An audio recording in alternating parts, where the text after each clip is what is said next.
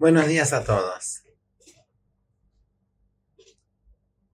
El creador determinó que la humanidad y en particular el pueblo de Israel debe educarse en el seno de una familia, un bait, un hogar. Hubo una época, o quizás muchas épocas, pero una en particular, una época cuando un rey faraón intentó destruir la estructura del Bait. Si bien cuando el pueblo de Israel llegó a Egipto, llegaron Ish Ubeitobau, llegaron cada uno con su familia, una estructura firme.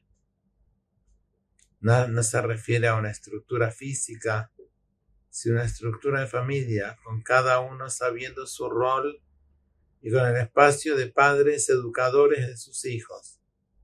Y su Beitobau, el faraón hizo todo lo posible para destruir eso, como leemos en la Gada de Pesach. Zuprishut de Lejeres, intentar separar hombre de mujer. Elu Abanim, los hijos, arrojarlos al río, destruir el futuro la conexión de padres con hijos.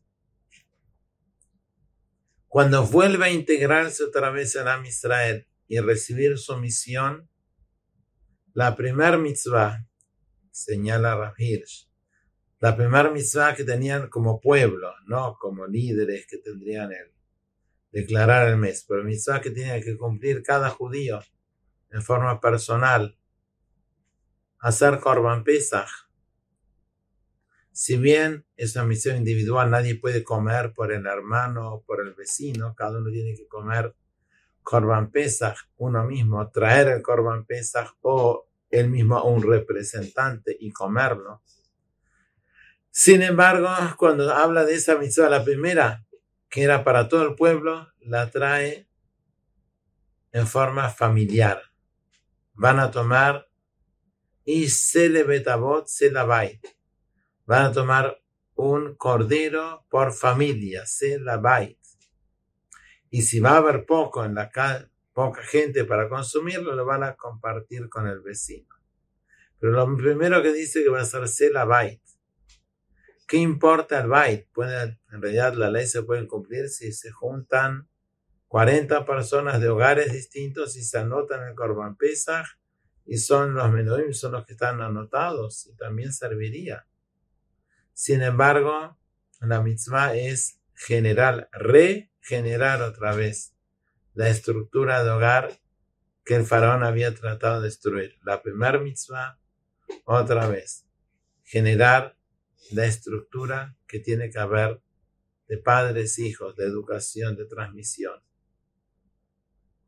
Si nos fijamos en la sociedad que tenemos alrededor de nosotros, claramente creo en forma internacional, todos los países. Uno puede reconocer que los hogares están desmoronándose. O sea, sí, cada uno tiene su cama, su habitación, su dormitorio, comen, pero la estructura de hogar que habría otrora en generaciones pasadas es una estructura que está débil a los jóvenes le importa no demasiado lo que los papás creen, lo que los papás opinan. Los papás no opinan porque no se toman el tiempo para pensar de manera profunda las cosas que suceden, como para transmitir nociones, ideas, conceptos claros a sus hijos, porque estamos tan distraídos que no hay tiempo para pensar entonces no hay conceptos claros, no se transmite. Y estamos apurados con tantas cosas importantes que tenemos que hacer que no hay un momento donde hay, donde se comparte padres e hijos ideas que deben ser valiosas, que trascienden el momento y el lugar donde están, que son eternas y no se transmiten. porque no hay hogar, porque no hay estructura. El faraón está, quizás tenga otra forma, no sé, el faraón clásico que tenemos dibujado en la Gadá, quizás el faraón sea el consumo, quizás son las redes sociales, quizás sean otras cosas, pero ahí existe un faraón que está intentando deshacer nuestros hogares. Y para nosotros como judíos, más así viviendo en el Galut, pero aun si no fuera, pero más estando en el exilio, cuánto importante es invertir tiempo para que nuestro hogar sea un hogar. Gracias a todos, nos vemos si Dios quiere la semana que viene.